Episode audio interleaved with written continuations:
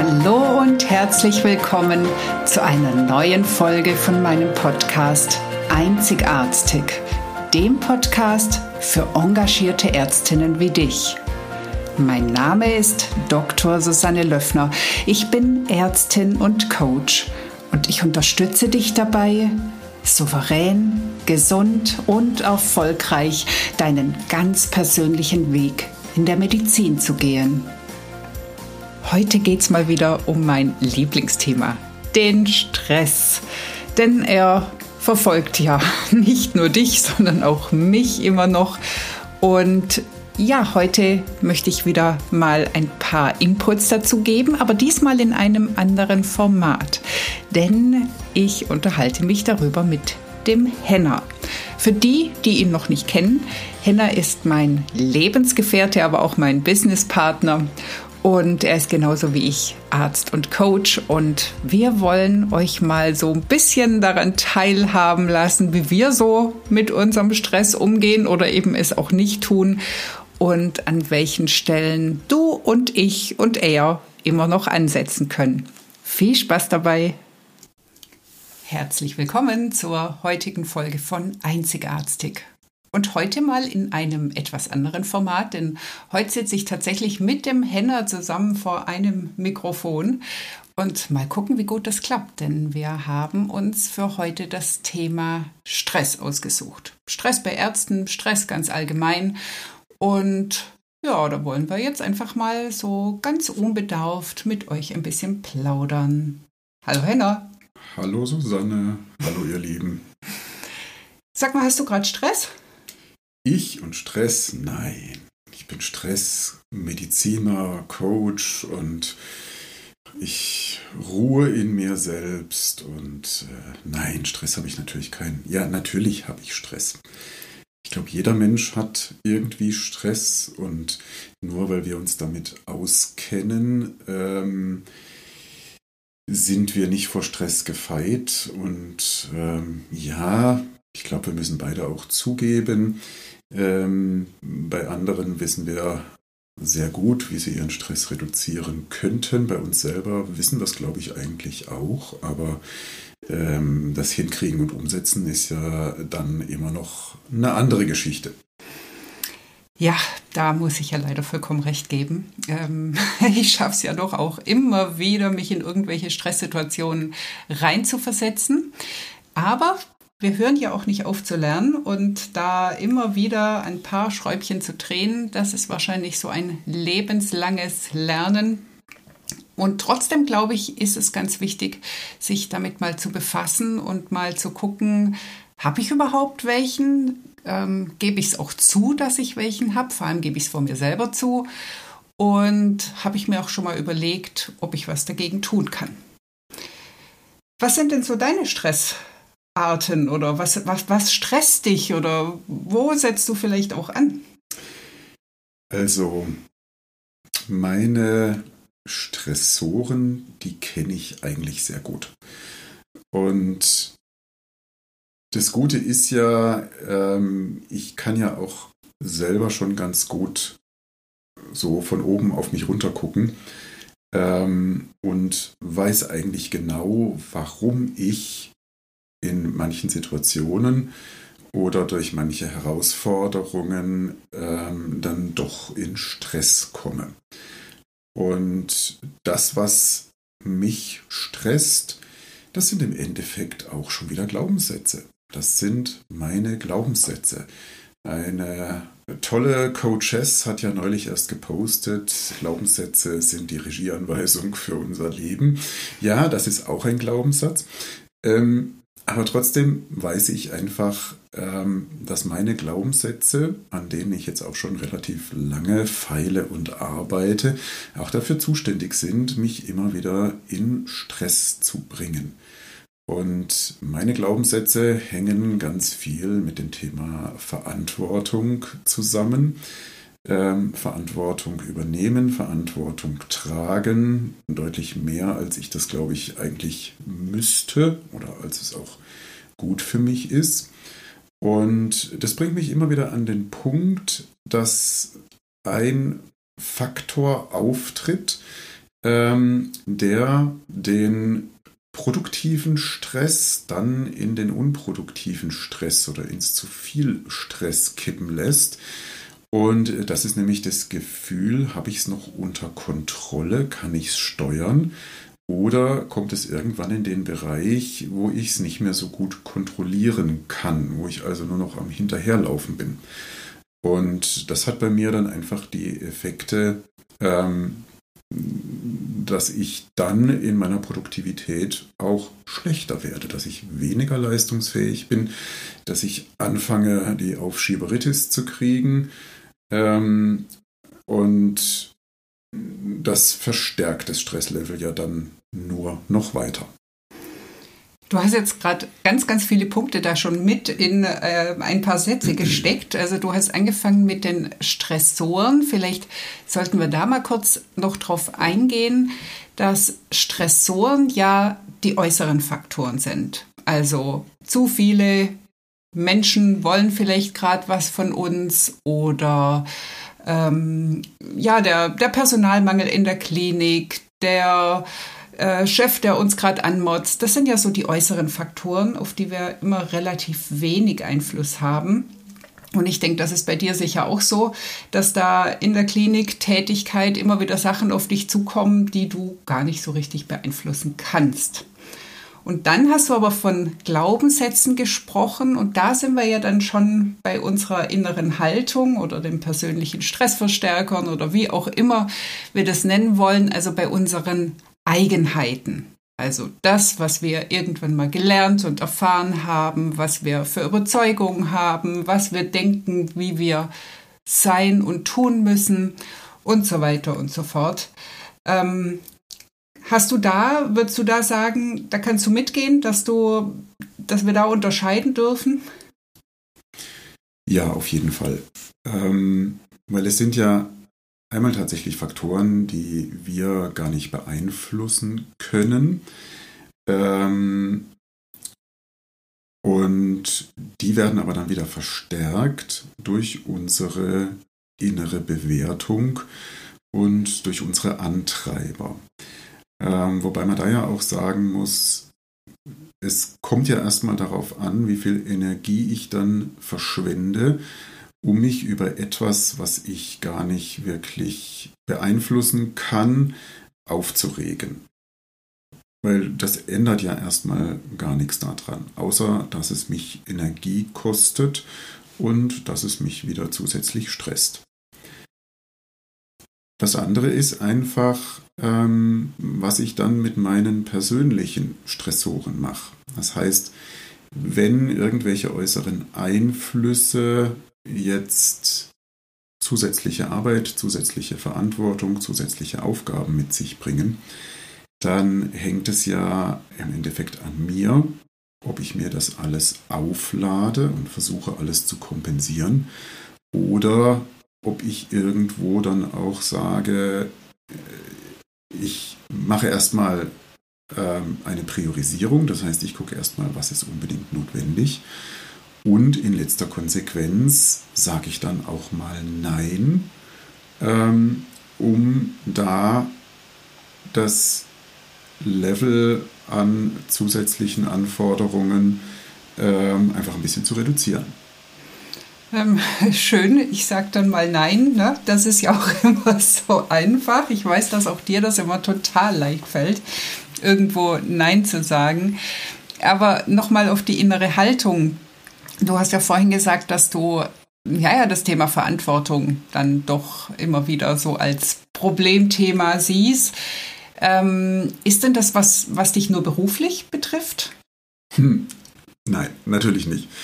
Das trifft mich, äh, glaube ich, in allen Lebenslagen. Das ist einfach ein Stück von meiner Biografie. Das ist ja ähm, typisch für einen Glaubenssatz, dass der über eine lange Zeit entstanden ist und dass man den deswegen auch nicht wie man das Fernsehprogramm auf der Fernbedienung umschalten kann, einfach so einen Glaubenssatz ähm, per Knopfdruck drehen kann, sondern dieser Glaubenssatz ist ja dadurch entstanden und dadurch so tief verankert worden, dass er zu einer bestimmten Zeit erstmal auch etwas Gutes für uns getan hat. Dass wir ja aufgrund von diesem Glaubenssatz dann in irgendeiner Form eine Belohnung oder Anerkennung bekommen haben. Und jetzt zu dem Punkt zu kommen, dass dieser Glaubenssatz heute für mich vielleicht gar nicht mehr so gilt, ähm, das ist einfach ein, ein langer Weg. Und ähm, an dem arbeite ich sowohl im privaten als auch im beruflichen. Ja, langer Weg. Ich glaube, das ist der springende Punkt. Wir dürfen uns verabschieden von der Idee, dass wir uns von heute auf morgen ändern können und alles irgendwie super ist. Gleichzeitig dürfen wir aber auch die Tatsache begrüßen, dass wir uns ändern können. Also früher ist mehr davon ausgegangen, dass das Gehirn ab einem gewissen Alter einfach fertig ist und Inzwischen wissen wir aber, dass es die Neuroplastizität gibt, dass unser Gehirn immer wieder sich verändern kann, dass die Synapsen neu geschaltet werden können, was aber immer damit zusammenhängt, was wir wie oft machen, glauben, denken, tun. Also es braucht im Prinzip so eine gewisse Übung. Also vielleicht, ich vergleiche das immer ganz gern mit meinem Italienisch lernen, das mir deutlich schwerer fällt, als ich vielleicht früher mal in der Schule andere Sprachen gelernt habe. Aber es hilft nichts. Ich muss die Vokabeln lernen, ich muss die Grammatik pauken und ich muss mich auch überwinden, ab und zu mal ganze Sätze auszusprechen. Und genauso ist das leider auch mit unserer ganz persönlichen Entwicklung. Wir müssen verstehen, wir müssen lernen und wir müssen es einfach üben. Jetzt haben wir ja über Stressoren und ähm, Stressverstärker oder innere Haltung, Glaubenssätze, ähm, du hast auch die Antreiber erwähnt, geredet. Es gibt aber ja auch noch ein Gegengewicht. Also das Leben ist ja nicht nur schrecklich, sondern es gibt ja durchaus auch positive Teile. Und genauso gibt es auch ein, ein Antidot gegen Stress. Und das wären die Ressourcen oder die Resilienz. Wie sieht es denn bei dir aus? Was tust du denn gegen deinen Stress? Ähm, was tue ich gegen meinen Stress? Natürlich, ich pflege meine Ressourcen, ich pflege die Resilienz, aber halt deutlich weniger, als ich das eigentlich wahrscheinlich tun sollte. Weil man kommt ja immer wieder in diese Schleife, jetzt habe ich schon so viel zu tun, jetzt habe ich schon so viel Stress und jetzt soll ich zusätzlich mich irgendwie noch mal eine halbe Stunde am Tag rausziehen und das machen, was einfach für mich wichtig ist. Und das ist ja auch das Gleiche, was ich meinen Patienten immer wieder predige. Ähm, aber es erfordert halt erstmal das Verständnis, dass es notwendig ist. Und es erfordert den inneren Schweinehund so weit davon zu überzeugen, dass das etwas Gutes und etwas Wichtiges ist, dass man sich dann auch die Zeit dafür nimmt. Weil es funktioniert ja nur, wenn man dafür etwas anderes lässt. Ähm, wir haben alle 24 Stunden am Tag zur Verfügung. Und das kennt ihr von uns schon, das haben wir schon vielfach an vielen Stellen erzählt. Es bringt überhaupt nichts, wenn ich auf mein normales Programm jetzt noch einen Yogakurs obendrauf setze, um meine Resilienz zu pflegen. Das bringt nichts. Und genauso halte ich es eher für übel als für einen Gewinn, dass jetzt ganz viele Fitnessstudios 24 Stunden am Tag offen haben und jetzt den gestressten Menschen die Möglichkeit geben, sich nachts zwischen drei und vier um ihre Gesundheit zu kümmern. Ähm, das löst das Problem in keinster Weise. Das andere, was da halt noch dazu kommt, ist, dass man sich ja erstmal wirklich darüber klar werden muss, was bringt mir denn mehr Resilienz? Also, wenn ich jetzt sage, ich nehme eine halbe Stunde am Tag ähm, und tue etwas für mich, da muss ich ja erstmal was finden. Das kann mir niemand anderes sagen. Also es kann mir niemand ein Hobby aussuchen oder mir ähm, erklären, welche Ressource ich jetzt stärken sollte und wie ich das machen soll. Auf die Idee muss ich schon selber kommen. Und ähm, das ist einfach auch etwas, was sehr viel Hinschauen, sehr viel Introspektion erfordert, dass man sich erstmal überlegt, wenn unsere innere Waage ins Ungleichgewicht gekommen ist, was muss denn auf die obere Waagschale drauf oder andersrum, was muss von der unteren Waagschale runter, damit diese Waage wieder in ein Gleichgewicht kommt. Und wenn wir uns mal überlegen, was sind so die Faktoren, die unsere Resilienz verbessern, dann ist das ja eigentlich nicht damit getan, dass wir eine Sache machen. Das heißt, dass wir jetzt sagen, okay, ähm, ich mache jetzt Sport oder ich gehe spazieren oder ich fange an Briefmarken zu sammeln oder was auch immer, sondern unsere Resilienz beruht ja auf ganz vielen verschiedenen Säulen. Und diese Säulen führen ja dann dazu, dass sich unsere innere Haltung verändert. Und in diesen Resilienzsäulen, da sind ja einfach so Themen wie Optimismus drin, da ist die Akzeptanz drin, da ist eine positive Lebenseinstellung drin, da ist auch das zielgerichtete Handeln drin. Das heißt also, dass ich mir Ziele setzen soll, die ich dann auch erreichen kann. Und ähm, das sind eben die Faktoren, die die Resilienz positiv beeinflussen.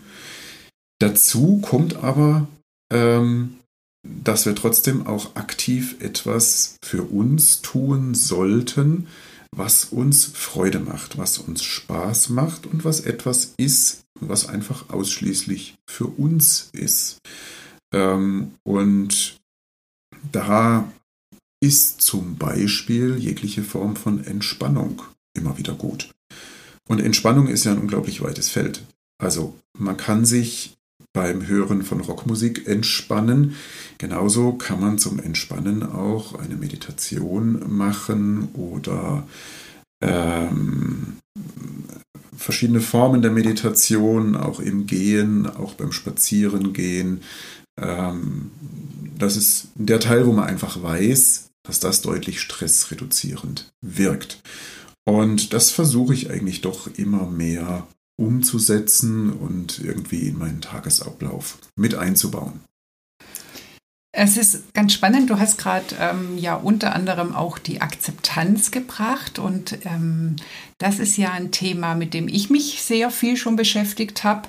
Ähm, einfach auch mal zu akzeptieren, dass es ist, wie es ist und da habe ich jetzt auch noch was Neues dazugelernt. Und zwar habe ich gerade einen Mindful Self-Compassion Kurs bei Dr. Sabine Egger gemacht. Übrigens herzliche Grüße an Sabine und gleichzeitig auch eine Empfehlung für diesen Kurs.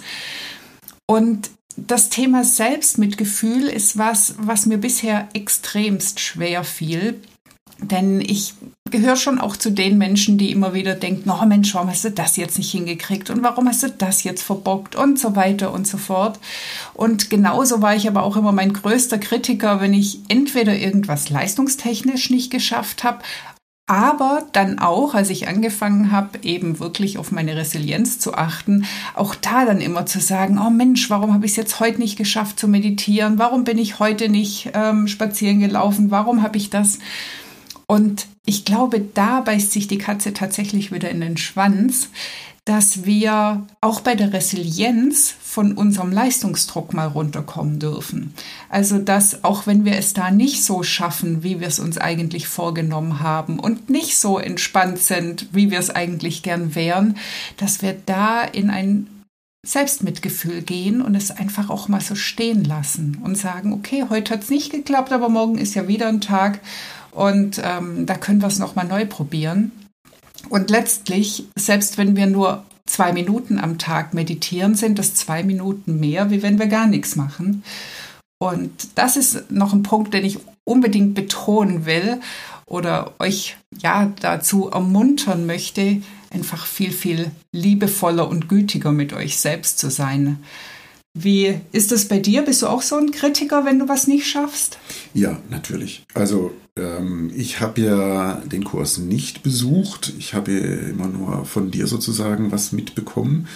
Und ähm, das ist aber etwas, was mich sehr zum Nachdenken anregt, nämlich wie liebevoll gehen wir mit uns selbst um. Also wie oft sagen wir zu uns selber, du Depp, und wie selten sagen wir zu uns selber, Mann, das hast du aber echt jetzt verdammt gut hingekriegt. Ähm, und auch das ist ja etwas, was hilfreich ist. Das einfach mal im Spiegel sozusagen auszusprechen, zu uns selbst zu sagen. Weil auch das ist wieder wirksam. Wir wissen, dass wenn wir Emotionen aussprechen, dass das hilfreich ist, dass das Angst reduziert, wenn wir aussprechen, ja, wir haben Angst. Genauso hilfreich ist es auch, wenn wir einfach mal positiv zu uns sprechen, ohne uns dann zu ärgern, ähm, dass es ja sonst keiner macht. Da kommt nämlich schon wieder der nächste Glaubenssatz. Und da ist also ganz, ganz viel, was den Umgang mit Stress angeht. Ähm, das kommt ganz wesentlich auf unsere innere Haltung an. Weil es funktioniert nur mäßig. Wenn wir jetzt sagen, okay, ich habe erkannt, dass ich zu viel Stress habe und ich buche jetzt einen MBSR-Kurs und ähm, dann wird mein Stress besser. In diesem Kurs lerne ich hervorragend Achtsamkeit zu praktizieren, Meditation zu praktizieren und es gibt ganz tolle wissenschaftliche Untersuchungen, die zeigen, dass so ein Kurs über acht Wochen ähm, schon sehr viel in unserem Gehirn auch verändert, also auch messbar verändert. Aber es ist ja wie mit einer Diät. Ich kann, wenn ich jetzt eine strenge Diät mache, in acht Wochen wahrscheinlich einige Kilos verlieren. Ähm, wenn sich aber an meiner inneren Haltung nichts geändert hat, dann habe ich in der gleichen Zeit ähm, doppelt so viel Gewicht hinterher wieder drauf, wenn ich das nicht verinnerlicht habe und wenn ich eben nicht meine innere Haltung tatsächlich überdenke. Also wenn ich einen Kurs besuche um zu, dann funktioniert es nur so ein bisschen halbherzig. Und die innere Haltung ist ja das, was uns ermöglicht, ähm, Verhaltensweisen längerfristig zu verändern, ohne immer wieder an den gleichen Punkt zu kommen. Also es muss zu einer Gewohnheit werden. Und das ist was, Susanne, darüber werden wir nochmal einen Podcast machen. Definitiv. Ähm, das Thema Gewohnheit. Also, was sind denn Gewohnheiten und warum sind die Gewohnheiten eigentlich auch praktisch? Aber wie viel Energie erfordert es auch, eine Gewohnheit wieder zu verändern? Weil das muss man üben, üben, üben. Mindestens 66 Mal, habe ich gehört. Ja, da ähm, streiten sich die Geister. Ich dachte früher immer vier Wochen reichen. Inzwischen sind wir bei 66 Tagen. Ich versuche das gerade selber an mir auszuprobieren, indem ich tatsächlich etwas Neues begonnen habe, nämlich den abgewandelten 5 AM Club. Ich habe es äh, momentan bei mir als 6 AM Club eingeführt. Das heißt, ich nehme mir morgens direkt nach dem Aufstehen eine Stunde Zeit, um 20 Minuten Yoga zu machen, 20 Minuten zu meditieren und 20 Minuten zu lesen. Und das versuche ich jetzt gerade als neue Gewohnheit einzuführen. Ich habe jetzt zwei Wochen hinter mir. Wie gesagt, bis zu den 66 Tagen ist es noch ein Stück hin. Ich werde euch vielleicht berichten, ob es geklappt hat. Wahrscheinlich nur, wenn es wirklich geklappt hat. Ähm, das ist vielleicht auch noch jetzt so zum Schluss ein kleiner Tipp, wie ihr auch ähm, anfangen könnt, eine Gewohnheit zu ändern oder etwas Neues auszuprobieren. Ich muss sagen, nach den zwei Wochen bin ich schon recht begeistert. Mal sehen, was daraus wird. Ich hoffe, du hast jetzt so ein bisschen was zum Thema Stress für dich mitgenommen und weißt jetzt auch, wo du darauf achten darfst in Bezug auf deine innere Haltung, auf deine Glaubenssätze, auf das, was vielleicht aus den Stressoren wirklich Stress macht und auch, wo du vielleicht mal gucken kannst, ob es da doch noch die ein oder andere Ressource gibt, die deine Resilienz stärken könnte. In diesem Sinne verabschiede ich mich. Und ich verabschiede mich auch. Ich wünsche euch eine gute Zeit. Achtet auf euren Stress und nicht vergessen, Stress ist nicht nur negativ. Ein bisschen Stress ist ja durchaus auch produktiv. Macht's gut, bis dann. Tschüss. Das war die heutige Folge und es ist schön, dass du bis zum Schluss dabei geblieben bist. Gefällt dir Einzigartig? Dann würde ich mich freuen, wenn du den Podcast weiterempfiehlst und oder mir eine 5-Sterne-Bewertung dalässt, damit noch mehr Ärzte und Ärztinnen von meinen Impulsen erreicht werden. Suchst du ganz konkrete Unterstützung für deinen weiteren Weg als zufriedene Ärztin und möglicherweise als ärztliche Führungskraft? Dann nimm doch gerne Kontakt mit mir auf oder buche direkt ein kostenloses Klarheitsgespräch bei mir. Sei glücklich, erfolgreich, entspannt leistungsfähig und führungsstark als Ärztin oder Arzt. Alles, alles Liebe, deine Susanne.